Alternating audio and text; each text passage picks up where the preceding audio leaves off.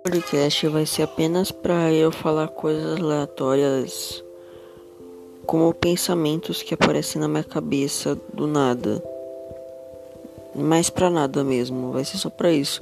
Só para eu falar pensamentos aleatórios, porque falar pensamentos aleatórios me ajuda a pensar em outras coisas. E é isso.